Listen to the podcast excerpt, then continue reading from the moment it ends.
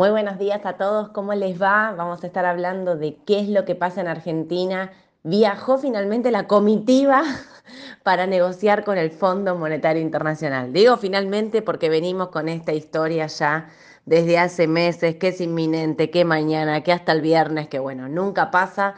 Pero el viernes lo que sí pasó es que le pagamos al Fondo Monetario Internacional los 2.700 millones que había que pagarles.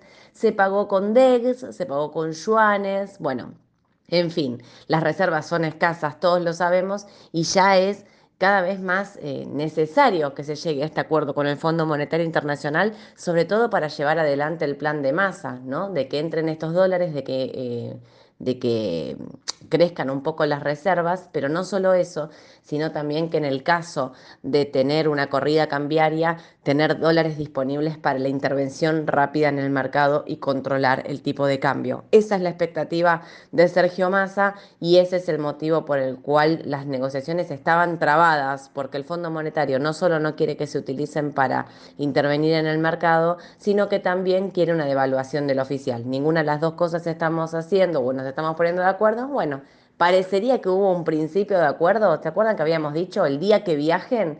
es porque las negociaciones han avanzado ampliamente. Bueno, ¿quién les dice esta va a ser la semana que tenemos novedades? Esperemos.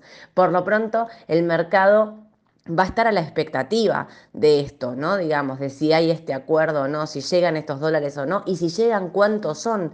Massa pidió 11 mil, después decían 10 mil, ahora dicen que son casi 7 mil. Bueno, también cuál es el número de dólares que va a estar llegando es sumamente importante. Y veremos cuál es la reacción del mercado. El mercado que viene subiendo fuerte, que tuvo un último mes de junio espectacular en acciones, en bonos, todo subió, será el mes de julio el mes de la continuidad? ¿Seguirá esta suba? Veremos. Lo que sí les puedo decir en el premarket está todo verde, todo verde, lindo, 2% aproximadamente arriba. Así que vamos a ver si hoy seguimos con esta racha alcista. Seguramente también el tema de un principio de acuerdo impacta de manera positiva en los bonos, ¿sí? Eso también, no tengo el premarket acá adelante mío de los bonos, pero seguramente va a ser una cuestión optimista también.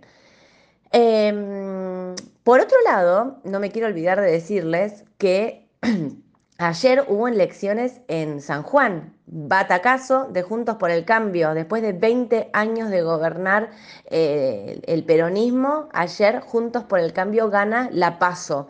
Así que ojo con ese dato, no es un dato menor, es un dato muy importante y también quizás quien dice los mercados reaccionan de manera positiva ante esa elección. Bueno, igual todos sabemos que de acá al 13 eh, de agosto todo, todas las puertas están abiertas y lo que, dirá, lo que determinará esa elección será otro cantar. Pero bueno, también ver lo que está pasando en las provincias es eh, llamativo. En San Juan, la verdad que veníamos diciendo, bueno, las, las elecciones provinciales vienen siendo más o menos con lo estimado, esta claramente no lo es y Juntos por el Cambio se queda con esta paso. Obviamente ayer hubo eh, palabras de, de, la reta, de Patricia Bullrich, digamos, celebrando este, este triunfo.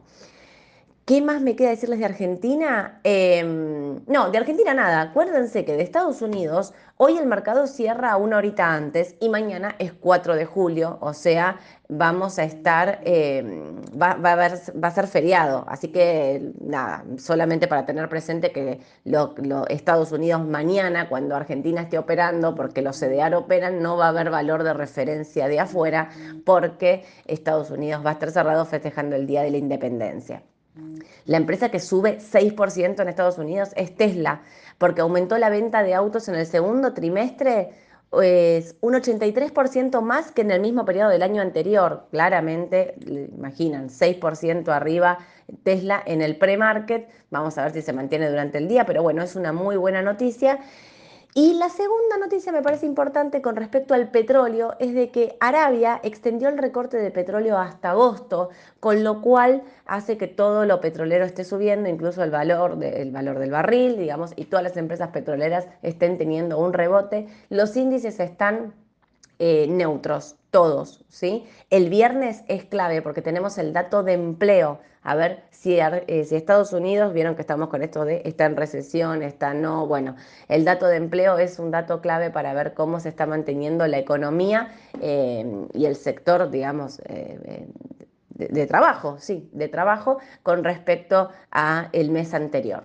Bueno, eh, mañana 9.45 nos vemos en la mañana del mercado, obviamente con Edu, para contarles todas las noticias más importantes del mercado local e internacional. Tendremos noticias del Fondo Monetario, mañana lo sabremos, o hoy, ¿quién les dice? Vamos a estar atentos a estas noticias y ver cómo responde el mercado en el caso de que se avance en esta cuestión de los dólares del fondo. Les mando un beso a todos, que tengan un excelente día. Chau, chau.